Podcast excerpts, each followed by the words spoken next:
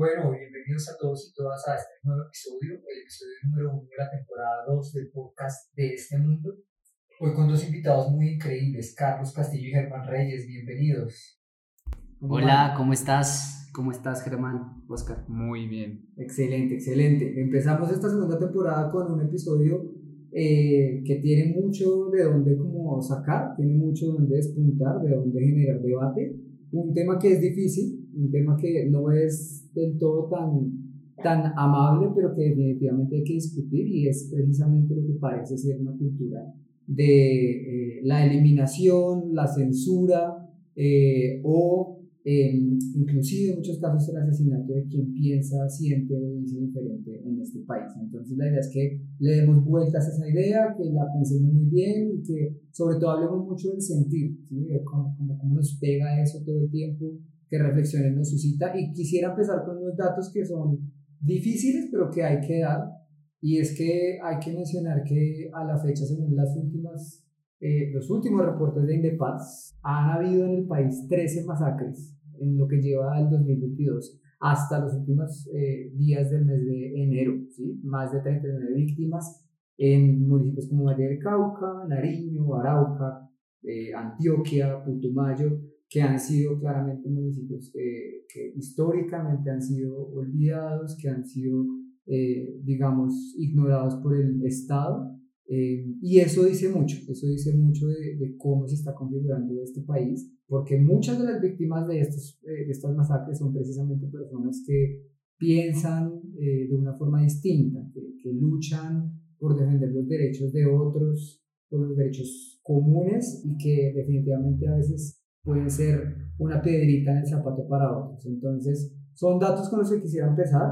No sé eh, si alguno quiera como ya votar alguna idea. Primero una cerveza, abramos la cerveza. Primero abramos la cerveza, listo.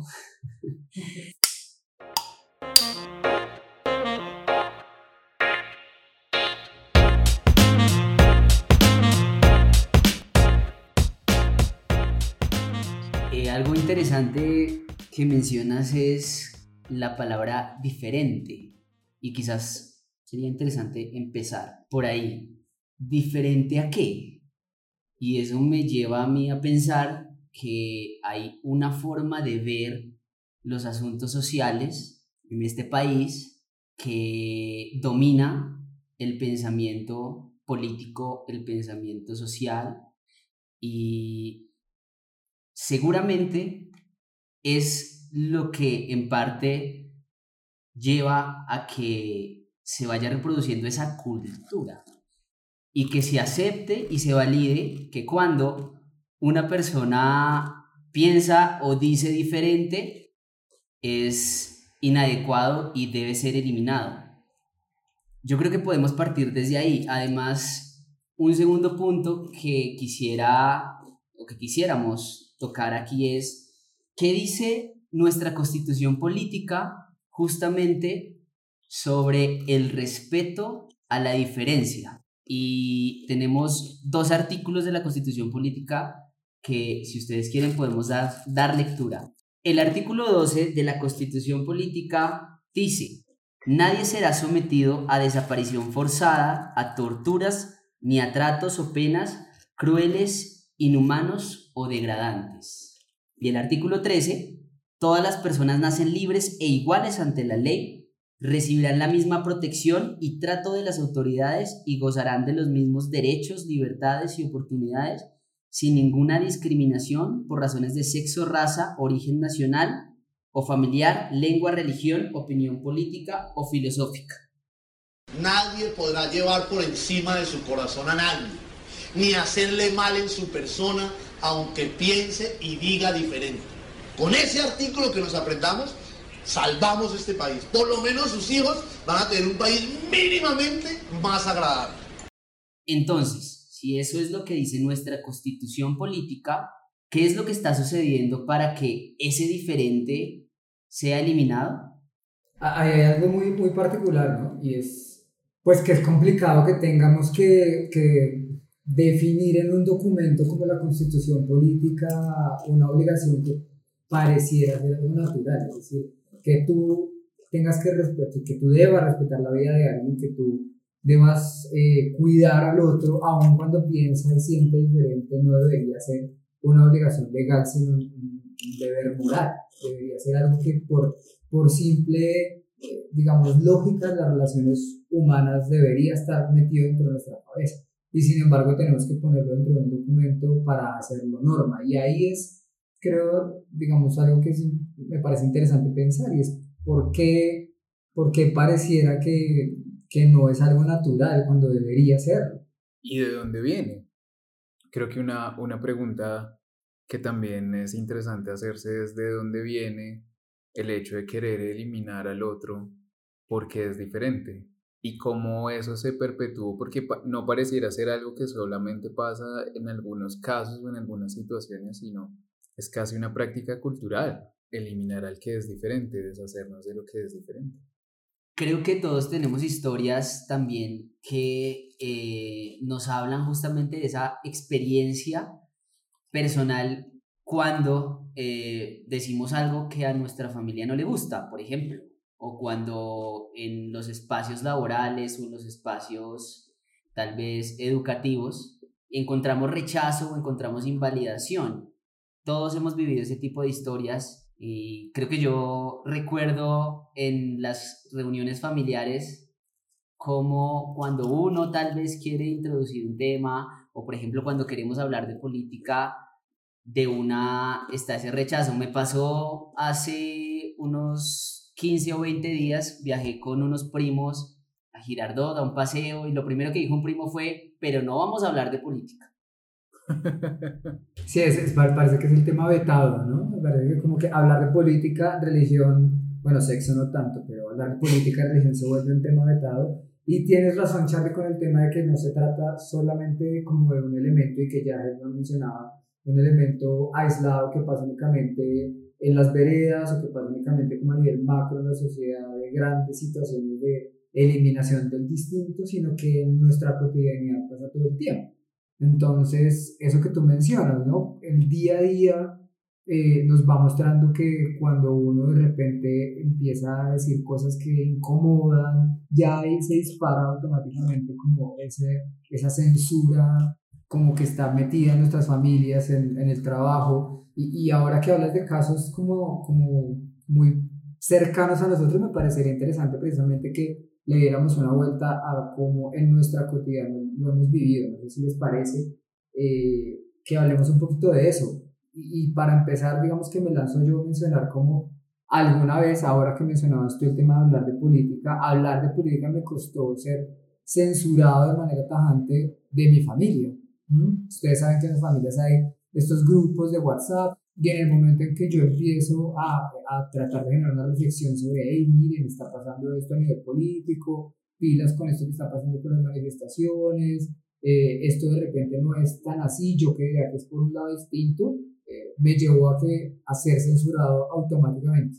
Y fue una decisión ni siquiera tomada de manera plural, o sea, no fue la familia quien decidió, decidió censurar, fue una persona y una persona que tenía el poder sobre ese espacio de comunicación. Entonces es muy particular porque siempre esa persona que tiene el poder en ese momento se da el derecho de decir quién habla y quién no, quién pertenece y quién no, inclusive en, esferas tan íntimas como la familia. Pues es, es que yo creo que también no nos han enseñado a convivir con lo diferente. Siempre la forma en que nos relacionamos con lo diferente es intentando eliminarlo, intentando quitarlo, intentando convencerlo, transformarlo. Y, y, creo que nos pasa, mm, no solamente, no solamente lo hemos recibido, sino también me parece chévere, ya que Oscar lo está planteando, pensar no solo en cuándo hemos sido los que hemos sido abolidos, sino cuándo nosotros hemos también abolido, porque creo que a veces en este juego, pensándolo en política, caemos en el mismo juego de ridiculizar a, a los que tienen una postura política diferente, a juzgarlos, a poner el meme, que también de alguna forma sigue siendo este mismo juego de intentar eliminar su punto de vista sin entender justamente que la forma de construir implica que haya suficiente diversidad para que haya diferente opinión y a partir de esa diversidad podamos encontrar soluciones que sean mucho más enriquecedoras para ambos o para todos. Totalmente, estoy totalmente de acuerdo con ustedes. Ahora, si yo no estuviera de acuerdo con ustedes, ¿me sacarían de este espacio? Muy posiblemente. Lo eliminaríamos también. Hacemos una edición de audio.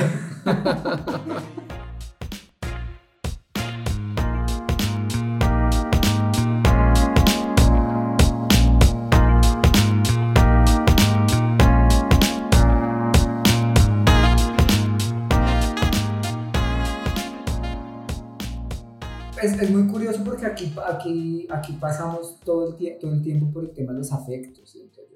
Porque es inevitable eh, pensar en eso que mencionabas, Germán, es que es inevitable que cuando uno se encuentra con alguien que es tan radicalmente distinto a uno, eh, cuyas opiniones o formas de vida son tan, lo interpelan a uno de una manera tan directa, eh, siento que es inevitable que haya ahí una respuesta emocional muy fuerte que a veces uno no sabe cómo manejar, es decir, llega ese otro que se viste distinto, que dice algo que a mí no me gusta o que se comporta como a mí no me gusta, y es como, uy, ¿qué hago con todo esto que siento dentro? ¿Sí? ¿Cómo gestiono todo esto que me está pasando ahí? Eh, y pareciera ser que nuestra respuesta automática con la que al parecer hemos sido eh, entrenados durante mucho tiempo es, pues, si quien le está generando usted ese malestar es ese otro que lo está interpelando, pues elimine ese disparador, elimine ese factor externo que está generando malestar. Tal vez la cuestión, pienso yo en este momento, debería ser, bueno, ¿por qué no en vez de eliminar a eso que le está generando toda esa, esa respuesta emocional, por qué no empieza a preguntarse cómo va usted a, a gestionar y a responder y a escuchar eso que le hace sentir eso que es tan distinto? E incluso cuál es el, cuál es el mensaje que me está dando, qué es lo que me está diciendo, porque creo que permitirnos eh, conectar con esa diversidad, con esa diferencia, con lo que el otro dice, nos permite entender cuál es el punto de vista del otro, pero además nos permite vernos a nosotros mismos también, como ver por qué esto me importa, por qué esto me afecta, por qué estoy sintiendo lo que estoy sintiendo con esto. Y ya, ya, ya en sí eso creo que mm, pues nos permite tener una, un acercamiento mucho más amplio y empezar a encontrar alternativas mucho más eh, cooperativas que simplemente eliminar, eliminar la diferencia. Todo esto pasa justamente por esa concepción de la política que tenemos en Colombia, ¿no? Años llevamos en este país asesinándonos unos a los otros, ¿no? Hoy en día podemos prender el televisor y escuchamos noticias, que es una práctica también de los colombianos almorzar con, el, con las noticias, pues, ¿cierto? Y escuchamos que mataron, que masacraron y como que ya no nos mueve, como si normalizáramos la violencia, la naturalizáramos. La cuestión aquí es, y me lleva a esta, a esta concepción de violencia-conflicto, como, como, se, como, como muchas investigaciones que se han hecho en, en Colombia, sobre todo frente a la enseñanza del conflicto armado en las escuelas, buscan desnaturalizar la violencia y naturalizar el conflicto, el conflicto como parte de la dinámica normal de la vida en donde todas las personas tenemos la posibilidad de pensar y, y de sentir de la manera en como consideremos y que eso no me va a llevar o no me tiene que llevar a ser eliminado. Sí, tú tocas un, un punto que, que Charlie me parece también como clave en todo esto, y es que eh, pareciera que todo, lo, todo contexto en el que haya cierta, cierto dolor, cierto sabor a conflicto, eh, se vuelve aversivo, se vuelve algo a, a, a dejar a un lado, a eliminar, a, a tratar de evitar a toda costa. Entonces, pareciera que estuviéramos buscando todo el tiempo consensos, estuviéramos buscando todo el tiempo eh, unirme con el que piensa igual a mí, eh, solamente me hago amigo con el que opina lo que yo opino, cuando, hay una dificultad o cuando hay un, un, digamos, un disenso, lo que busco es siempre tratar de convencer al otro de que se venga para este bando y se vuelve como una lucha constante, a veces inclusive, y en eso quiero conectarlo con lo que decías ahorita, no escuchar lo que el otro me quiere decir, ¿sí? Sino todo el tiempo estar pensando cómo hago para que eso que está pensando, sintiendo el otro, se venga para este lado. ¿Sí? No me importa lo que tienes que decirme, lo que me importa es que tú pienses como yo y sientas como yo Mm. eh, y generar desde ahí un consenso, ¿sí? Como tenemos que homogeneizar esto que está pasando entre nosotros porque es, esa, esa lucha, ese conflicto resuena feo y hay que eliminarlo. Pues no tenemos un joven cabal sentado acá con nosotros. Por ejemplo. claro, y eso sería interesante. Muy interesante porque creo que justamente es la posibilidad de convivir con la diferencia y la posibilidad de no solamente segregarnos o segmentarnos por, por eh, estas ideas o, o afiliaciones, ya sea políticas, ya sea raciales, ya sea que finalmente es generar pequeños guetos, pero que no es generar una integración ni realmente la posibilidad de, de abrirnos a la diversidad. Y, y, y, por ejemplo, ahí hay una invitación, si algún joven nos escucha de fuera de chistes, si alguna persona que tiene o que siente que algo de lo que estamos discutiendo acá hay que verlo desde otro lado. Vamos pues, a sentarnos con Polo Polo. Claro, hay que generar la apertura que ese que piensa distinto esté ahí, entre otras porque creo que cuando nos damos la oportunidad de sentarnos con el que piensa y siente distinto, real, realmente nos permitimos entender que hay un mundo más allá del mundo que nos permite ver, pues, la, digamos, ese, esas paradigmas, esas categorías, esas ideas de las que estamos parados. Es decir, salir de esa mirada más allá de nuestras narices, porque vuelvo a lo que decía ahorita, pues si estamos solo los tres acá sentados y los tres tenemos unas ideas políticas, unas ideas sobre la vida muy similares, pues vamos a seguir metidos en la misma burbuja siempre y se nos va a perder una riqueza muy, muy grande que hay ahí afuera en el otro. Vuelvo a lo mismo y la cuestión acá es cómo hacemos para gestionar la, el impacto, la carga emocional que hay ahí cuando te sientas junto a un joven cabal, que todo lo que dice te retumba en la cabeza porque pareciera que estuviera hablando de un mundo muy distinto al que tú entiendes y, tienes metido. Claro, yo creo que, yo creo que también eh, hay un punto acá y es, es complicado porque justamente la forma en que nos han enseñado a interactuar ha sido desde la burla, desde la sátira o desde la eliminación, que es, o sea, todo en general está ligado. Yo, por ejemplo, veía mucho un, a Wally, Wally Opina, no sé si Sí, claro. Y dejé de ver a Wally Opina porque en un punto justamente me parecía que estaba moviéndose en esa misma línea de ya eliminar. Y, y es una línea muy delgada, como yo hago sátira, pero también eso termina siendo, hasta qué punto eso termina siendo ya una eliminación de la opinión del otro. Y esto puede sonar muy descabellado para mucha gente, pero en verdad, en un país como Colombia, la figura de Álvaro Uribe es importante. No digas eso, Charlie, que nos van a picar. No censura. Le voy a dar en la cara marica. Nos van a censurar, pero yo quiero decir que es necesaria e importante porque es, es la representación o lo que representa también para los intereses también de, un, de una ciudadanía puntual, ¿sí? Y si yo quiero construir un país, yo no puedo ponerme en la dinámica de eliminar lo que, lo que, lo que a mí no me gusta, ¿sí? Lo que el otro piensa. Un poco también relacionado con eh, la política de los antagonismos de Chantal Mouffe. Esto me voló la cabeza cuando yo la escuché. Estuvo en Colombia hace el año pasado, hace unos meses. Y creo que mm, siento que el éxito, si, si queremos ponerle esa palabra, de, eh, de los proyectos políticos de muchos de los países, tal vez europeos o los países donde están triunfando las políticas sociales, ¿sí? Tiene que ver con la posibilidad de que coexistan dentro del mismo recinto político los que piensan políticamente desde las visiones de derecha como desde las visiones de izquierda, ¿cierto? Y, y, acá en Colombia, ¿qué es lo que se dice? Que los extremos son malos, que los extremos hay que evitarlos y en verdad hay que naturalizar los extremos porque son ellos los que se van a sentar a dialogar y a construir una nueva visión de la política o una visión que nos permita también empezar a cuestionar todas esas eh, prácticas y todas esas culturas que nos están llevando a lo que estamos viviendo actualmente, de, de, que no hemos podido parar la guerra aparentemente con estos asesinatos día a día, día a día. Este, sigan en Instagram Indepaz, Indepaz tiene los datos actualizadísimos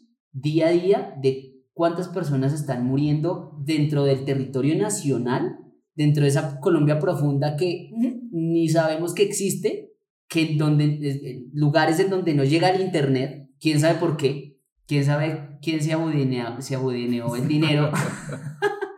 y los padres de familia me decían, dígale a esa ministra, dígale a esa ministra que es una corrupta. Yo no sé. Entonces, este, hay que ir a eso, hay que ir a eso y hay que estar justamente pegado a, a, a, lo que está sucediendo actualmente y a partir de eso empezar a construir esa nueva visión, ¿sí? Si yo me enfrento a alguien, o digamos, no me enfrento, si estoy teniendo un debate con alguien y esa persona me está eliminando, una de las cosas que tengo que entender primero es no tengo que hacer exactamente lo mismo que esa persona está haciendo conmigo.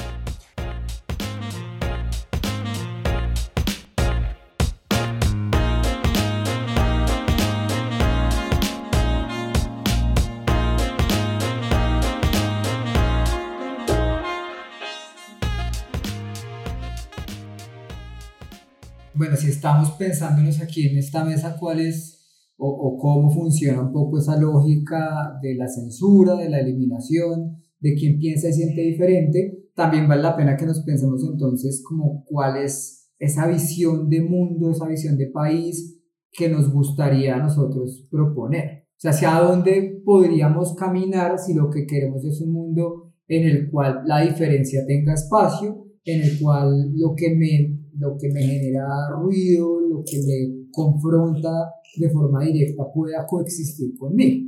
Y ahí, por ejemplo, me voy a poner un poco ñoño en esta parte, cuando hablabas de, bueno, hay que darle cabida también al uribismo, hay que darle cabida también a otras formas políticas, eh, hay que darle cabida también a la tía que ve el mundo desde una postura muy, eh, digamos, sí, a la tía que quiere votar por cabal,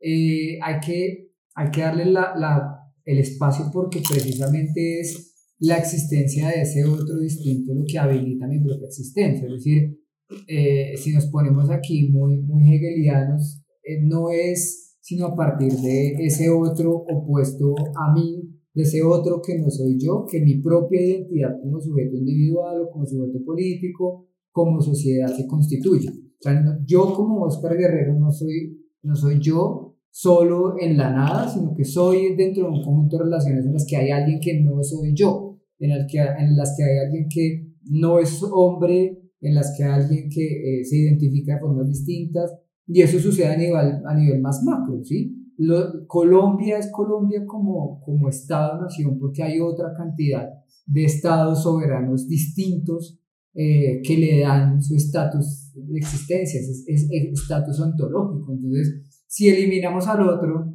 si entramos en ese juego de todo lo que piensa o es distinto a mí, hay que ser eliminado en algún punto la posibilidad de mi propia existencia. Y eso es, eso es algo que, que Bakhtin menciona mucho en sus textos. O sea, la existencia individual no tiene sentido si eliminamos todo lo que, lo que está opuesto a mí porque a la larga es lo que me constituye. Entonces creo que una, pensando un poco en una ética de la diferencia, eh, o de, de, apertura a la diferencia es pensar en una, una, ética en la cual entendamos que estamos, estamos codependientes, ¿sí? que dependemos de la existencia del otro todo el tiempo.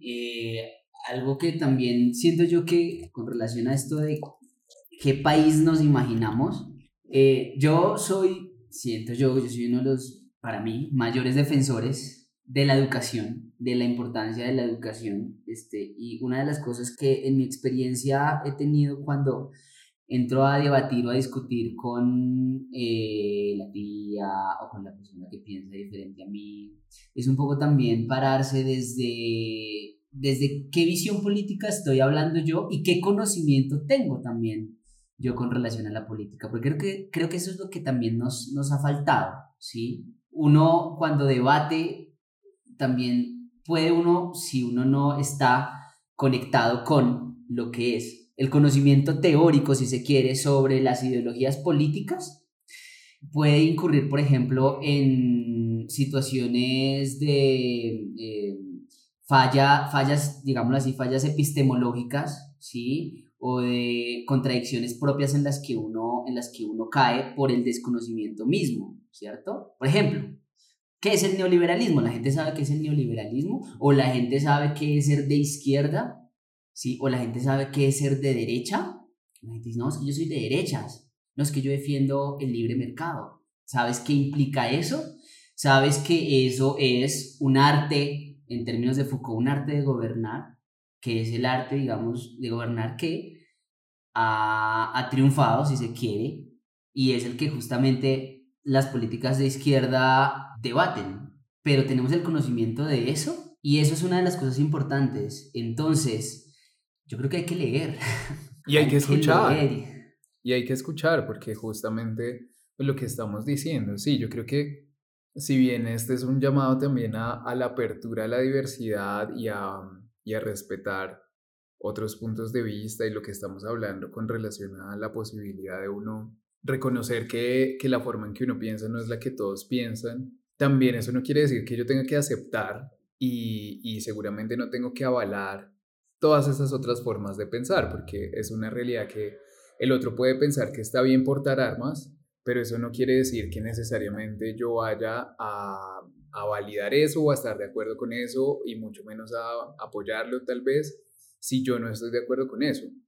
Pero tener la apertura de escuchar eso y de escuchar de dónde viene, por ejemplo, esa necesidad de, cuál es tu punto de vista con relación a eso y permitir que ambos estén en, ese escenario de debate, que ambos estén en ese escenario de, diálogo, pues ya nos empieza a mostrar alternativas por lo menos diferentes y entender cómo construir soluciones que integren puntos de vista que parecen tan opuestos. Sí, ahí precisamente estaba pensando en eso hace un momento, cuando hablas de la educación, o sea, como que hay un ejercicio de educar ahí al otro, siento que también hay es importante pensar en un ejercicio de, o en una dinámica de contraeducación, si se puede llamar de alguna manera, eh, que tiene que ver mucho con lo que estaba mencionando Germán hace un momento, y es que a veces, y ahí me parece, este, este, este gesto de educar al otro tiene mucha potencia, pero además me parece que puede pasar a una línea un poco peligrosa, y es precisamente esa línea delgada que puede haber en, en, en, ese gesto educativo de volver a la idea de que el otro piense eh, y se ajuste a las categorías en las que yo estoy parado. Por eso también me parece importante lo que acaba de mencionar Germán y es permitir precisamente hacer un ejercicio de, de construcción propia. Y es cuando yo escucho al otro que me dice, no, es que yo creo que sí deberíamos portar armas, que debería legalizarse el porte de armas, o es que yo estoy en contra de la interrupción del embarazo eh, por esto y esto y esto y esto, y mis argumentos son estos y mis, mis ideas, las ideas que sustentan es, es, esta decisión que tomo son estas, eso permite también que uno tal vez no vaya aceptar esa postura, tal vez no es, nunca vaya a estar de acuerdo, pero por lo menos empiece a, a, a, comprender de manera profunda por qué el otro está haciendo lo que hace, mm, poder dialogar de una manera mucho más comprensiva, mm, pero además inclusive cuestionarse, porque a veces uno también puede permitirse cuestionarse y decir, ¿sabes? No lo ha pensado por ahí. Tal vez no vaya a, a, a pensar nunca igual como, como tú o no vaya a tener esa misma idea, pero acabas de, de, de generar un rayo en la cabeza que antes no tenía.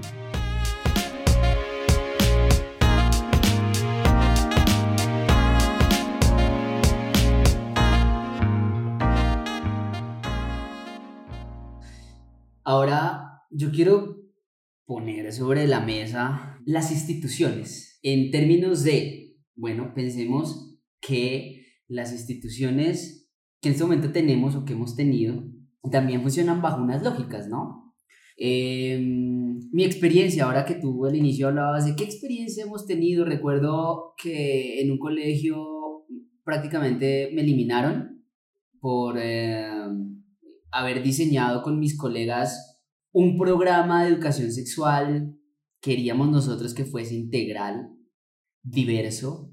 La cuestión era que esta institución, obviamente no voy a decir el nombre, estaba funcionando bajo las lógicas del pensamiento eh, católico. Y digo yo que fui eliminado porque definitivamente no pude seguir trabajando allí.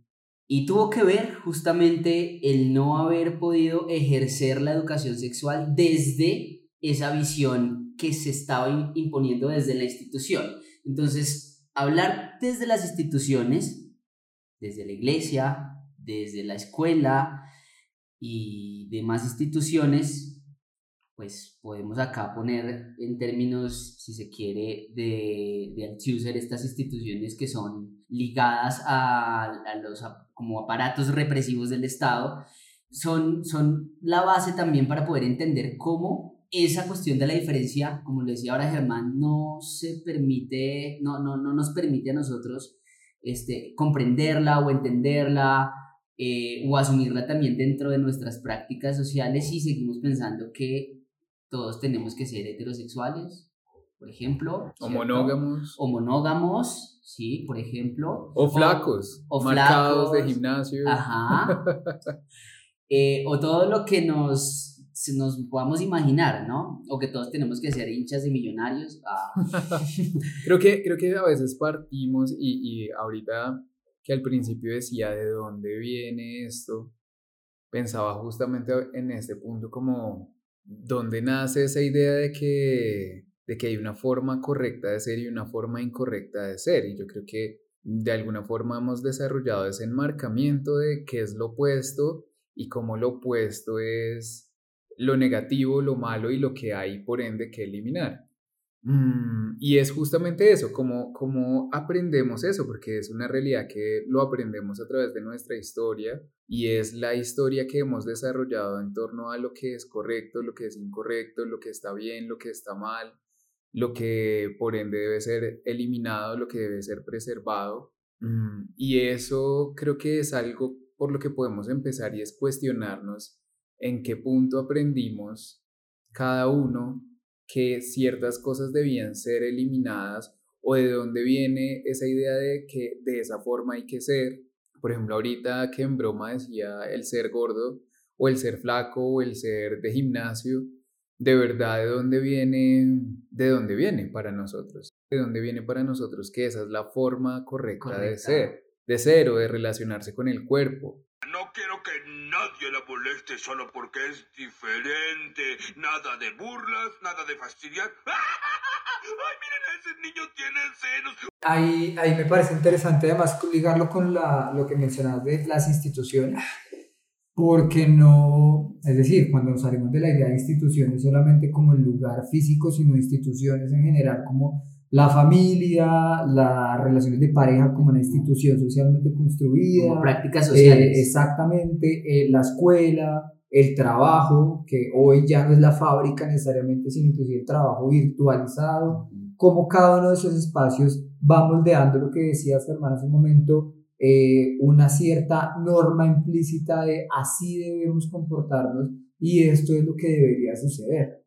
Sí, y es una norma que pasa desapercibida, es decir, todos los días estamos expuestos a una cantidad de, de, marcadores que definen hasta aquí puedes ir, porque todo lo que va de ahí hacia allá eh, se sale de la norma y empieza a ser mal visto. Entonces es importante también cuestionarse cómo esas instituciones están moldeando todo el tiempo, quiénes somos, y sobre todo qué esperamos del otro. Entonces la familia como institución es una, una de, las que siento yo tiene mayor poder en todo esto. Yo creo que todos hemos sido eh, partícipes de este tipo de cosas y es la familia como de una u otra manera ese dispositivo que te marca cómo, desde cómo debes sentarte, cómo debes caminar, cómo debes hablar y todo lo que está por fuera de eso es, no debería suceder y por lo tanto debe ser castigado. Y cuando tú aprendes, o sea, cuando tú desde una institución tan próxima a ti como la familia, aprendes a, o has vivido todo el tiempo un castigo constante, siento un poco que lo que sucede es que tú aprendes precisamente ese modelo eh, de, de, relación con el otro en el cual todo lo que a mí me resulta eh, fuera la norma, pues yo también debo castigarlo porque han venido castigándome toda la vida en la escuela, en la familia, en el trabajo y de ahí para adelante. Ahora, ¿estamos preparados en Colombia para hablar de esto? Porque siento yo, y seguramente ustedes también lo pueden ver, eh, se siguen reproduciendo todos estos comportamientos. Que en el trabajo unos niños de 5, 6, 7, 8 años me dijeron que si yo era niña por tener el cabello largo. Algo dentro de mí se despierta y dice como, pi, esta vaina está, está implícita en ellos, en sus, en sus formas de relacionarse y entonces, claro, no se concibe que un hombre pueda tener el cabello largo, por ejemplo. ¿Estamos preparados en Colombia para este debate? Quiero ligarlo a lo que dices tú, Oscar. ¿Qué tipo de país nos estamos imaginando? Siento yo, y mi respuesta es que si nos imaginamos un país diferente, es un país que tiene que estar preparado para hablar del diferente. No, incluso iba a decir que... Mm, no, no olvidé que iba a decir. Salud por eso. Salud, por el olvido. Salud por el olvido. también del No vas a ser eliminado por olvidar.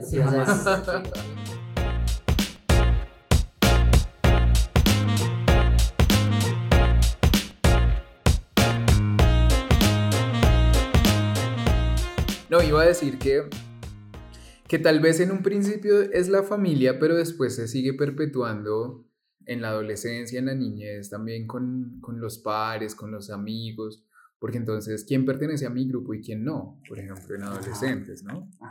Y como el que es diferente a mí no puede ser, no puede pertenecer a mi grupo también. Y por ende también es una forma de, bueno, lo elimino, lo elimino, no lo veo, no lo reconozco como un otro que existe y que puede existir. Y eso, eso me hace pensar en pues las muchas cosas que hacemos en torno a eso y que se promueven incluso después en ámbitos académicos, entonces el que es de otro enfoque o el que piensa diferente, pues también hago la mofa y también eh, busco eliminar esa otra forma de pensar y eso puede ser bastante nocivo.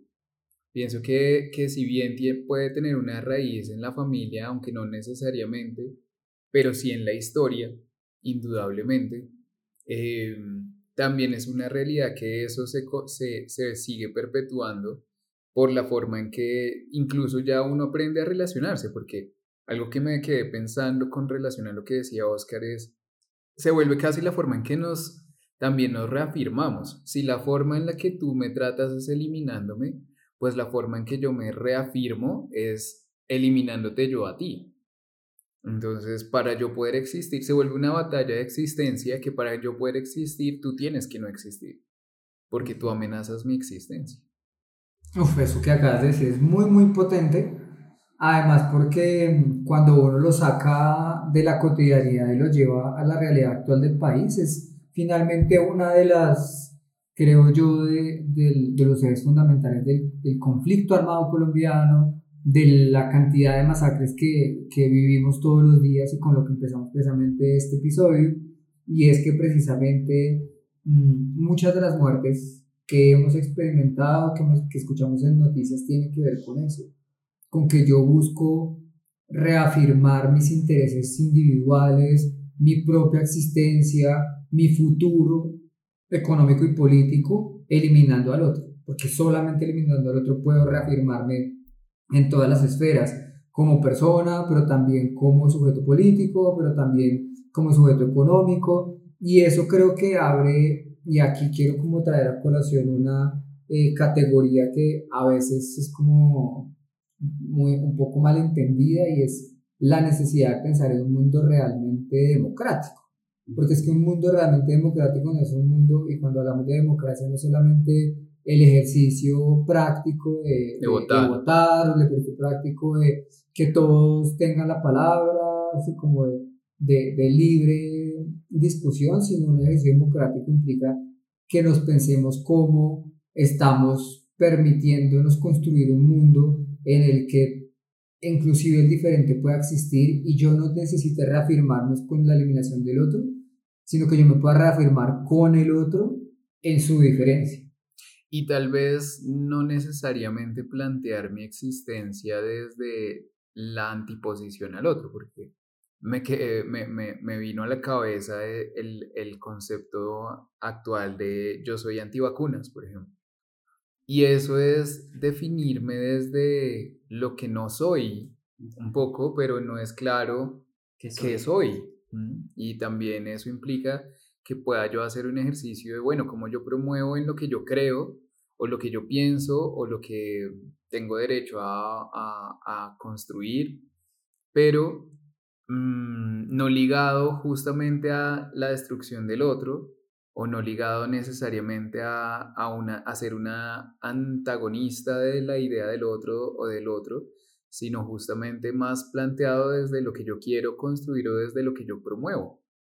Eh, esta, esta conversación hay que seguirla dando y estamos pensando llevarla a las calles y claramente nos encantaría mucho que se sumaran.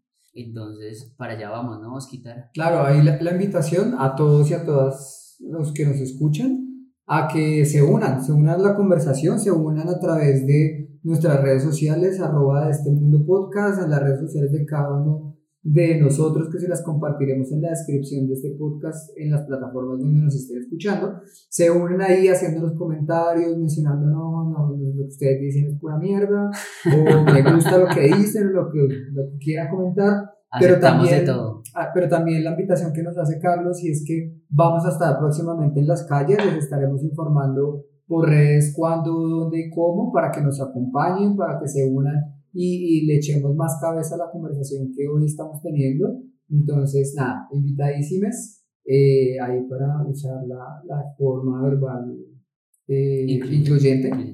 Eh, pero bueno, nada, eh, ya para cerrar, cada uno de ustedes que pueda eh, echarse ahí una idea final con la que usted diga, me voy con esto, creo que fue lo que más me resonó eh, y que queramos compartir con la gente que nos oye. Yo me voy más con una invitación y creo que es la invitación a, a las personas que nos están escuchando a tener la posibilidad estos días monitorear cómo cada uno, como usted que nos está escuchando, elimina, elimina al otro. Como usted que nos está escuchando, aniquila el pensamiento del otro. Creo que la crítica es bienvenida cuando la crítica finalmente es útil para generar debate, pero no cuando la crítica está orientada a decirle al otro que ya no lo haga y que entonces no es no debería existir, volvemos a lo mismo. Lo último que, que o, o, la reflexión, la, la, mi mensaje un poco acá sería, bueno, ¿qué tal si cada uno nos, primero nos tomamos un momento para mirar cómo, cómo cada uno estamos eliminando a, a los otros, incluso al que con el que no nos llevamos bien políticamente o con el que no, no comulgamos políticamente, creo que sería una primera cosa. Y otra de pronto es, bueno, consumamos más redes y más información de gente que piensa diferente. ¿Por qué no seguir a Iván Duque? Tener la posibilidad de uno escuchar lo que otras personas dicen y, y pararnos de, menos desde el juicio y más desde la apertura de solo escuchar. Charlie, ¿con qué te vas? ¿Con, con qué te quedas? Me, me, me, quedo y me voy a dormir. Ah. Me quedo con eh, esto de normalizar el conflicto, naturalizar el conflicto y desnaturalizar la violencia como, como modo de superar eh, la, la eliminación, la eliminación de todo tipo la eliminación física, la eliminación de vidas, la eliminación de pensamiento, como forma de superar eso en una sociedad que no es un secreto para nadie, ha sido y está siendo golpeada eh, desde sus más eh, profundos sentires. Mm, vuelvo a la invitación de conectémonos con las organizaciones que documentan actualmente lo que sucede en los territorios, este, eso nos permite a nosotros tener presente lo que está ocurriendo, no para simplemente acomodarnos y decir, bueno, esto está pasando y ya no puedo hacer nada, sino para más bien empezar a cuestionarnos qué sí podemos hacer, Y la invitación también, seguramente para todas estas personas que dicen que la política no es de ellos, o que la política es aburrida y que no les interesa, que de pronto hasta no van a escuchar este programa, pero si usted escuchó este programa y tiene un primo o un hermano, a su papá, a su mamá que dice eso y que dice que no va a votar, puede invitarlo a escuchar, puede invitarlo a que poco a poco vaya eh, comprendiendo que la política está en todo. Con eso me voy.